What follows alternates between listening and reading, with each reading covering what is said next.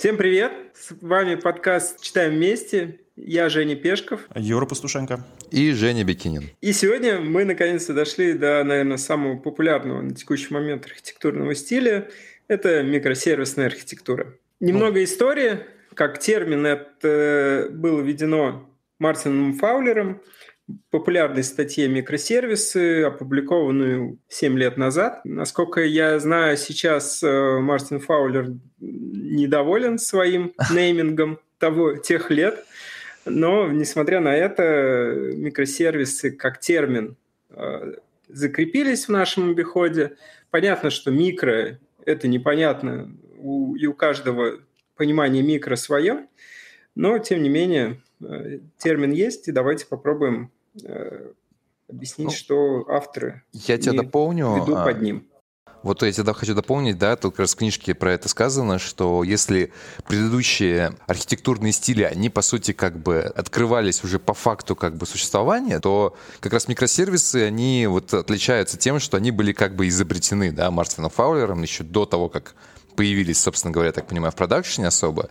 И вот именно поэтому это такой вот термин, который придумал один человек, который вот сейчас конкретно его и многих других не очень устраивает. А я, кстати, пропустил этот момент. Э, мне кажется, с таким подходом э, люди начали экспериментировать потихоньку, и ну, Мартин Фаулер просто описал чей-то опыт. Я статью читал давно уже, и, честно говоря, не помню, что именно там. Ну ладно, перейдем к разговору о самом, сти... о самом стиле. Мне, кстати, знаете, очень понравилось тоже из этой книжки вот определение, что, по сути, микросервисы как э, ну, техника, да, там вот разделение сервисов тепло, это некое инфраструктурное отражение принципа ДДД. То есть ДДД — это такой программно-сущностный как бы концепт. Ну, bounded контексты ты описываешь на бумажке. А микросервисы — это вот это описание разделения на бумажке, оно воплотилось как бы в отдельных сервисах, в отдельных машинах. Да, такое типовое понимание, что bounded контекст из ДДД хорошо мапится на микросервисы, но сейчас есть и другие мнения, то, что bounded контекст — это не обязательно один микросервис. Bounded контекст может состоять из нескольких микросервисов, это вполне вполне ок. Э, бывает и наоборот, когда микросервис содержит несколько bounded контекстов, это, наверное, хуже, но, тем не менее, маппинг один к одному, я думаю, скорее уходит. То есть э, сейчас все гибче. Я бы, слушай, с тобой пос... не то что поспорил, поуточнял бы вопрос, когда в одном контексте несколько микросервисов, что делать с транзакциями распределенными, но у нас дальше они будут по ходу разговора, я думаю, тогда вернемся. Признаки микросервисов. Это отдельная база, отдельный deployment unit и один архитектурный квант на один микросервис. Вот это, наверное, самое важное, что можно о них сказать. Это, от этого как бы требования уже отказались, но изначально это предполагалось, что еще один деплоймент на отдельной машине. Ну, типа полная, как сказать, сепарация, независимость друг от друга. Раз мы сказали, что у нас у каждого сервиса своя база, нужен механизм, который консистентность между разными базами будет поддерживать. Это могут быть распределенные транзакции, это может быть eventual consistency, какие-то механизмы, outbox pattern и другие. Но что-то надо. То есть раньше вы писали, у вас была одна база, у вас э, и read модель, и write модель могли лежать вот, э, непосредственно в одних табличках, и вам не нужен был механизм. Вы читали всегда свежие данные. Здесь э, само по себе из коробки никто вам не дает этой свежести, и вам надо делать что-то самим. Ну и вообще, в принципе, то есть, если тебе надо э, сделать какую-то распределенную транзакцию, велика вероятность, что ты как-то неправильно разделил систему на сервисы, на микросервисы. В идеале распределенных транзакций быть не должно. Если данные правильно поделены, то их и не будет. Почему? Если тебе нужна strong consistency, еще сам Уди Дахан говорил, если вам нужно strong consistency, то пихайте данные в один сервис, в одну базу. Не очень понятно, что делать в этом случае, допустим, с, с фронтендом. Можно делать один монолитный фронтенд, который будет взаимодействовать с пользователем и сам решать, в какой микросервис ему отправить запрос. Либо можно делать по одному микрофронтенду на каждый микросервис и доносить их до пользователя, ну, каким-то путем. Возможно, это какой-то там глобальный фронтенд, который хостит в себе микрофронтенды, либо они вообще отдельно на отдельные сайты будут выкладываться, или там еще могут быть какие-то варианты. Вот. Но глобально два варианта. Микрофронтенды или монолитный фронтенд. Еще важная, мне кажется, особенность да, микросервисов, она заключается в переиспользовании кода, точнее, скорее в отсутствии да, переиспользования кода в дубликатах кода. Если мы предполагаем, что каждый отдельный микросервис — это отдельный bounded контекст, соответственно, скорее всего, у нас есть некоторая сущность, которая единая сущность в нескольких bounded контекстах, возможно, там будет некое а, дублирование кода. Мы в предыдущих выпусках обсуждали сервис Base Orchestrated, да, где было прям тотальное переиспользование кода на котором, собственно говоря, обожглись, признали, что вот этот вот стиль плохой и так делать не надо. Ну и вот э, сейчас, соответственно, как бы маятник качнулся в другую сторону, и в микросервисах типа все топят за, ну, скорее там прям, прям дублирование, дублирование, дублирование. Ну не везде, смотри, здесь же есть еще э, как раз пример того, где нужно как раз шарить код, и э, это то, что называется sidecar pattern. Ну то есть у нас обычно микросервисы в докере, например, и, соответственно, рядом поднимается еще один контейнер, который что-то умеет делать. Например, умеет давать HTTPS. Прелесть сайткара в том, что бизнес-логика, ну и вообще изначальное приложение ничего не знает о том, что у него появится сайткар в будущем. Ты можешь даже взять какое-то старое говно мамонта и сделать его HTTPS. Хотя оно, может быть, внутри вообще никак не задумывалось, как HTTPS Enable. Ну что, продолжим про коммуникацию между микросервисами. Микросервисы между собой могут коммуницировать, по сути, двумя типами взаимодействия, синхронно и асинхронно. И если они используют синхронную модель коммуникации, то они как минимум должны договориться о протоколе. Давайте как бы вернемся, там такое очень хитрое определение. Микросервисная архитектура использует гетерогенное, протоколозависимое, наверное, взаимодействие.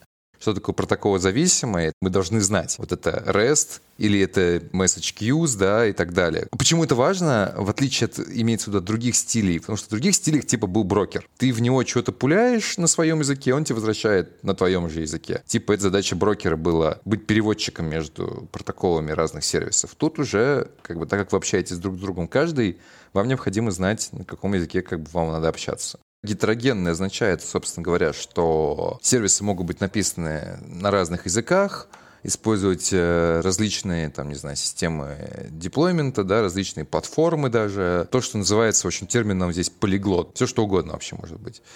Ну и последнее, что они взаимодействуют по сети. И история тут красивая приводится, что один архитектор для того, чтобы разделить контексты, разделить сервисы, вообще отделить их друг от друга, исключить какое-либо дублирование кода, дал командам задание написать их на разных языках. Я так понимаю, не дал, а нанял, я думаю, разных. Ну, в общем, короче, сервисы были написаны на разных языках, дублирование кода просто исключалось таким образом. И они должны были взаимодействовать по каким-то протоколам типа HTTP. У меня интересный вопрос к Жене в связи с этим. Ты готов в ЦИАНе желание заадоптить несколько разных технологий, чтобы исключить дублирование? Ну, заадоптить нет, но сейчас у нас Python с .NET общается нормально. Давай еще Go. Больше Дублирование кода раз. будет исключено. И ноду, и ноду. И ноду, да, ноду. Нода есть, кстати, тоже. Нормально, у вас так жирный. 20 лет. Ума нет. Поговорим про хореографию и оркестрацию. Вот хореография предполагает отсутствие какого-то центрального не знаю, там, медиатора, да, который всем управляет. Противоположность оркестрации, где у тебя есть какой-то вот э, ну, кто-то, кто дирижер, да, который управляет сразу несколькими микросервисами, чтобы получить нужный результат. У меня, кстати, в связи с этим вопрос. Мартин Фаулер, авторы книжки, мы тут все вслед за ними говорим, что микросервисы не должны быть микро, они должны быть достаточно там, жирными, да, там покрывать доменную область, тра-та-та-та-та. И тут внезапно, когда вот у нас есть два микросервиса, ну, жирных микросервисов со своими доменными областями, ну, как в примерах, например, там, виш-листы и какая-нибудь демография. Не знаю, сколько они жирные, но бог с ними. И внезапно нам нужно по каким-то причинам скрестить вот эти два домена, и у нас появляется вот этот сервис, чья единственная, как написано в книжке, ответственность, это только вот как раз распределять между ними э, запросы. И что это за домен такой? Ну, типичный пример – корзина, который тебе подсвечивает и доставки, и возможность скидок, наличие товара. То есть оно склеивает себе логистику, склад, э, маркетинг и еще пяток сервисов. Ну, я правильно тебя понимаю, при этом фактически у корзины нет своего домена. Да, да, у корзины нет своего домена. Это, может быть, э, иногда звучит немного, ну, контринтуитивно. контринтуитивно, но возможно, что у корзины не, ну, нету своего домена. И Корзина нет своей, это... собственно говоря, базы данных даже, возможно. Да, это вот то, что у Уди Дахана есть ссылка на Particular.net. Они сделали референс приложения. Вот эту корзину как раз и набирали с разных доменов. Потому что тебе реально надо многое знать. И ты, возможно, даже не можешь у себя это все хранить. Ты как бы не, не закачаешь себе склад, не закачаешь себе логистику, не закачаешь к себе акции, потому что ну, ты монолит просто получишь такой. Пусть редонли, но все равно монолит с оркестрацией. Ну вот с оркестрацией более-менее понятно. Но вот с хореографией, по сути, то, что я увидел в книжке, это как будто бы внешне это такая хореография, нет единого какого-то вот сервиса, который все собирает, да, технического во многом. Но просто, по сути, эта же логика э, а, все равно управления, да, вот каким-то сложным распределенным запросом, она просто перекладывается в один из сервисов. И да, и нет. То есть, если у нас еще SAC не появляется, каждый сервис просто знает о соседях, которые ему нужны, и их дергает. И у него есть э, как бы ожидание от него, он там кидает что-то в очередь. Все танцуют сами по себе. Да, у них есть общее какое-то видение, что бы получить на выходе, но как бы нету единого какого-то хореографа. Как только у нас появляется хореография, и каждый сервис должен сам будет сходить к своим там, соседям да, за нужными данными, у нас появляется как каплинг, у нас появляется связность. Ну и, короче, здесь есть опасность, на самом деле, в итоге свалиться в некий распределенный монолит, который еще хуже, чем, чем монолитный монолит. А что лучше, вот на ваш взгляд, хореография или оркестрация? И, и где, где что лучше, да? То есть понятно, что все трейдов. Как выбирать? Выглядит, вот с моей точки зрения, что если нам нужна оркестрация, то что-то все-таки скорее мы сделали не так. Все должно работать само. То есть для тебя оркестрация — это некий антипаттерн? Ну, скорее да. То есть если мне надо еще сервис скорее посередине, который будет другие сервисы опрашивать, значит данные неправильно просто по сервисам распределены. Но ведь часто надо на экране реально несколько вывести из разных контекстов информацию. Ну, микрофронтенд делай. А BFF можно считать э, оркестрацией в какой-то степени? Да, можно, да, я думаю. Судя по книжке, опять же, не совсем. Под BFF, я так понимаю, мы как-то его пропустили в обсуждениях, API-layer, API-слой. Это такая штука, которая как раз вот между, собственно говоря, сервисами лежит, микросервисами и фронтендом. И вот BFF, наверное, это и есть API-слой. BFF, если что, это backend for frontend, да? Да, возможно, кстати, да, backend for frontend может и не иметь своей развесистой бизнес-логики, и обычно он не имеет. И он все делегирует, но вот в какой-то степени он является оркестратором, на мой взгляд, все-таки. Знаете, что самое смешное? Вот микросервис — это вот стильно, модно, молодежно. Оркестрация с помощью ESB — это типа фу, ужасно капролит. А по сути, ну, одно является как бы чуть-чуть видоизмененным, может быть, чуть переложенной ответственностью видом другого. Принципиально отличается. Проблема шины то, что она очень умная. Я, и там куча кода и куча знаний внутри шины закопана. Да, мы переложили как бы ответственность по-другому, но мы, в общем-то, вот эти вот составные части, мы особо их не изменяли. То есть по-прежнему есть шина, да, только теперь мы мозги все с нее вытащили. По-прежнему есть какой-то вот, ну, API-слой или оркестратор, или кто-то еще. Он все равно остается как бы, несмотря на то, что у нас тут все микро типа. Не, ну работа, работа делается. Просто она, да, раньше делалась, э, ну, как бы понятно, что можно все в хранимке запихать, всю бизнес-логику, но сейчас это не модно, не молодежно, потому что с этим неудобно работать. И с ESB я так... Я, с меня как бы, бог миловал, я не работал с э, корпоративными шинами, но то, что я читал и слышал в докладах, это сложно. Это много кода на, не знаю, на XML, который не не ты даже не, не накатываешь как таковой, ты прям просто берешь и меняешь там внутри базы. Ну, так, так это раньше было. Возможно, сейчас ушли, и можно там деплой в один клик, канареечный деплой, что-нибудь такое делать. Но раньше этого ничего не было. Не было вплоть до того, что у тебя даже нету сорцов, которые ты можешь повторить состояние своей шины. Ты просто вот берешь как бы, и настраиваешь ее с нуля, если у тебя остались все шаги и все там настройки. Ну что, перейдем тогда к транзакциям и сагам. Мне кажется, это самый болезненный, на самом деле, вопрос э, в микросервисах. Мне понравилось, не то, что понравилось, наверное, да, совет такой в книжке. Лучший совет, говорят, для распределенных транзакций – не делайте их. Да, все так.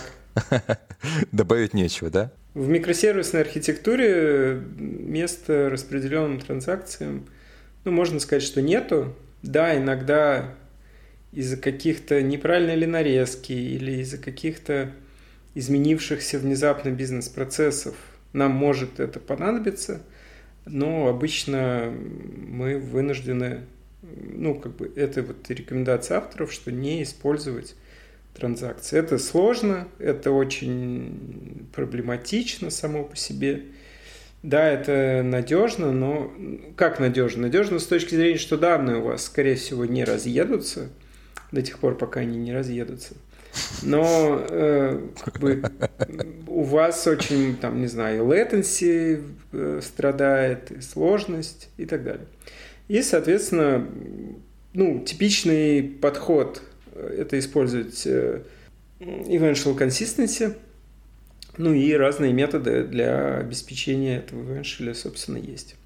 И один из них – это саги – что представляет собой сага? Это некая, некий сервис, во-первых, который может собирать данные из нескольких других сервисов и а, оркестрировать какие-то операции. А, смысл такой оркестрации в том, что если нам нужна какая-то операция, которую нам надо провести по нескольким сервисам, и, допустим, какой-то из сервисов в середине или в конце такой операции он отказывается свой кусочек проводить. В этом случае мы должны откатить всю операцию целиком.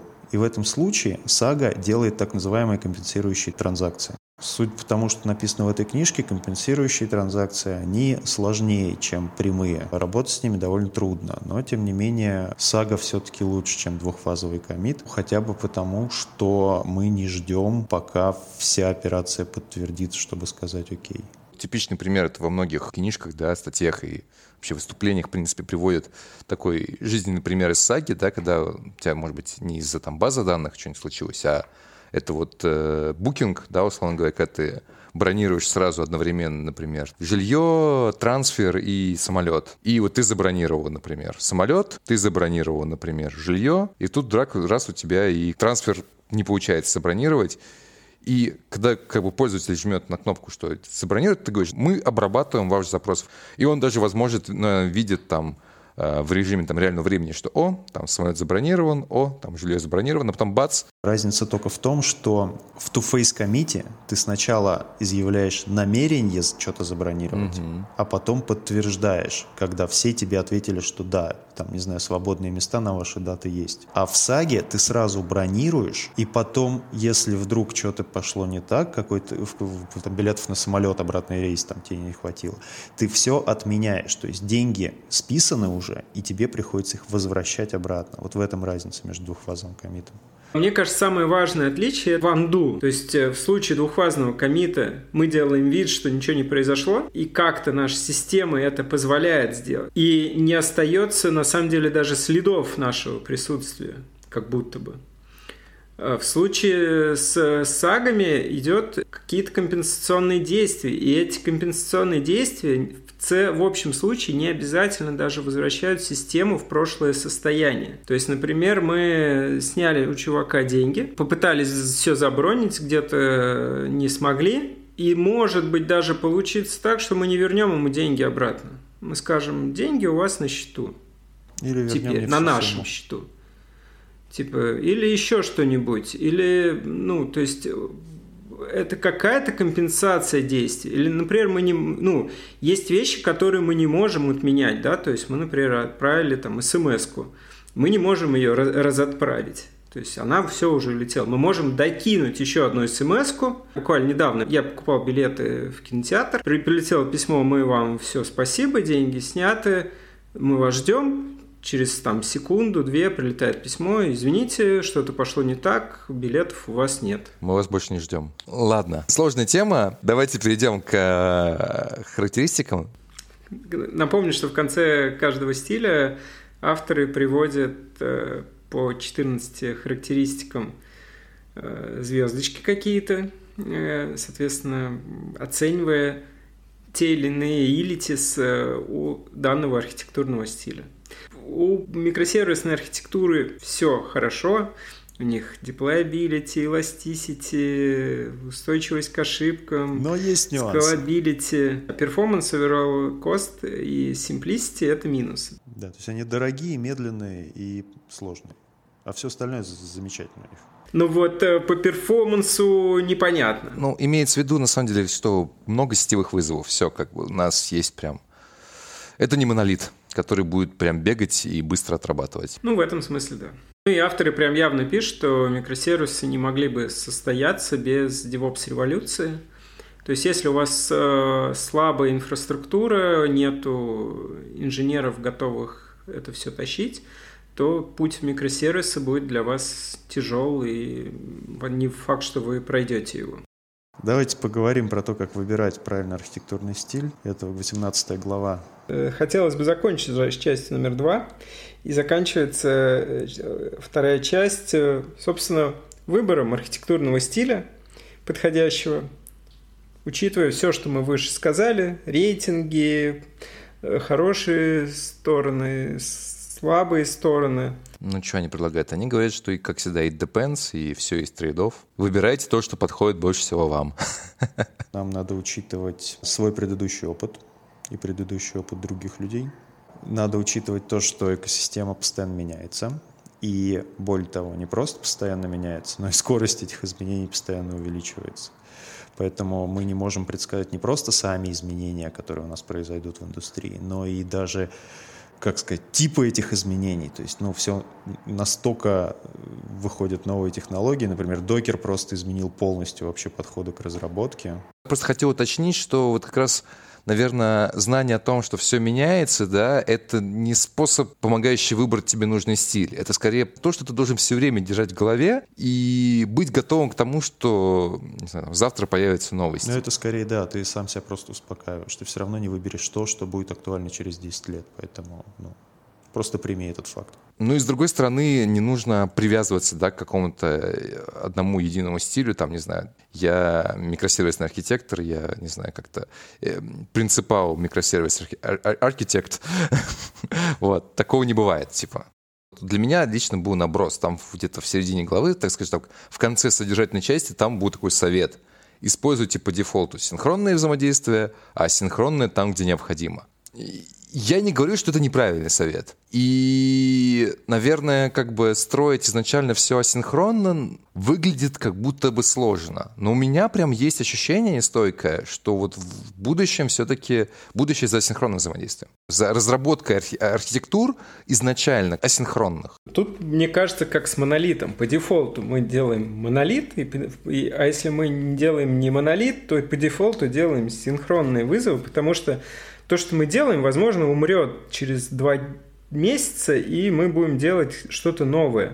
То есть у нас неопределенность очень высокая. И строить там космолет устойчивый, когда у вас еще, ну да, вы пишете в новый, нового убийцу Фейсбука, но шанс то, что вы его просто не допишете, слишком большой. Поэтому пишите максимально просто, пробуйте ваши продуктовые гипотезы. И если вы как бы увидите, что рынок есть, но вам не хватает там мощностей, ну, вы сможете уже там вложиться с проверенной гипотезой, с пониманием рынка и написать так, как надо. То есть синхронно или там на другую базу данных или вообще что-то поменять в стеке принципиально. А начинать, ну, надо максимально просто. Ну, смотри, я немножко не это имею в виду. То есть тут я с тобой полностью согласен в моменте, вот в текущем моменте. Все так и есть. У меня есть, не знаю, такое как бы визионерское, футуро, футурологическое предсказание, да, что вот появятся фреймворки, достаточно простые – да, ну то есть как вот как, как появилась контейнеризация, как появились, не знаю, там контейнеризация приложения, колоночной базы данных там в аналитике и так далее, а, появится какой-нибудь фреймворк, вот, ну не один, там их много будет, на Go, не знаю, на .NET, который изначально будет давать тебе вот эту возможность асинхронную. И люди будут изначально так писать. Ну, не знаю, то есть вот все-таки в сторону DDD уходить, в сторону вот этих вот отдельных bounded контекстов и асинхронного взаимодействия.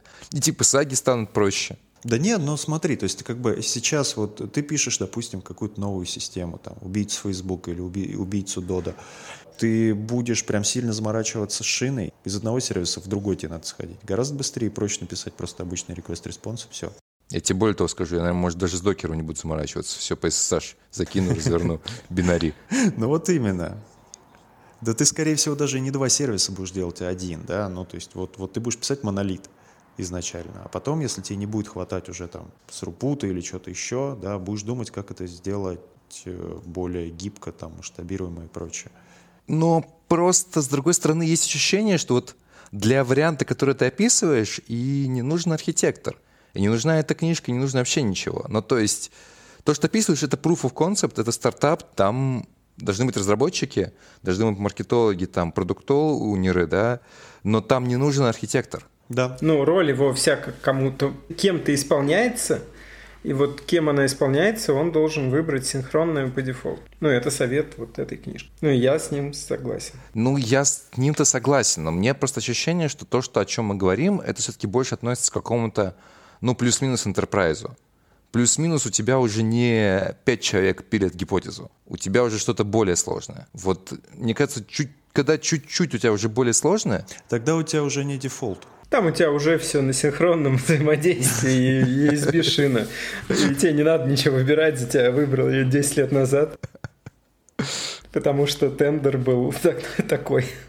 Мне тоже, опять же, такой инсайтик небольшой, да, что реально я бы выделил доменную составляющую как очень важную а, часть выбора архитектуры. То есть, типа, условно говоря, сделав один успешный проект там, в одной доменной области, да, там, с такой-то архитектурой, ты не можешь прийти сходу в другую доменную область и повторить то же самое. Ну, типа, повторить свой успех. Ты, типа, вот там вот я успешно развернул, не знаю, там, микросервисы с Rabbit ом, да, и так далее. А тут сейчас мы сделаем то же самое, оно может вообще не взлететь. То есть, ну, возможно... В, в, в общем случае действительно не можешь, но это вот как раз к вопросу об опыте. То есть у тебя есть какой-то опыт, ты можешь шарить больше в микросервисах, чем в монолитах, да, условно, да, да, да, поэтому да. у тебя проект там вероятность успеха проекта на микросервисах лично для тебя выше. Да, я, я с тобой согласен, но я к тому, что мне просто понравился. Это вопрос о том, что как бы код должен отражать, наверное, домен, да, там, типа твоя архитектура должна быть заточена под твой домен. Это реально прикольно, потому что там, ну, то есть банк — это одна архитектура, э, мессенджер — это другая архитектура. Там заказ пиццы — это вообще третья архитектура, и она очень сильно отличается, например, заказ пиццы от заказа, э, не знаю, там, одежды в Ламоде. Потому что, почему? Потому что пицца тебе нужна через час горячая, а одежда может прийти через неделю холодная. Да, но наименование одежды у тебя, соответственно, там в разы больше, чем у нас. Да, да, да. И, и тут же прям вот как бы вот, вот эти все доменные факторы, они очень сильно влияют на те архитектурные решения, которые ты будешь принимать. Ну, конечно, да. Ну что, на этом мы закончим? В следующий раз мы перейдем к третьей части. Это будут а, техники и софт-скиллы, мы обожаем говорить про софт-скиллы, вот, которые нужны архитекторам для того, чтобы выполнять их э, нелегкую архитекторскую службу нести. Да, и в среднем, так как с нами Женя Пешков, знаний про софт-скиллы у нас очень много. Э, спасибо всем, кто нас слушал. Пишите нам в телеграм-чате. В общем, нам очень нужны реально ваши отзывы, ваш фидбэк и дискуссия с вами. Пока-пока. Пока. И не забывайте, что все трейдов. Всем пока.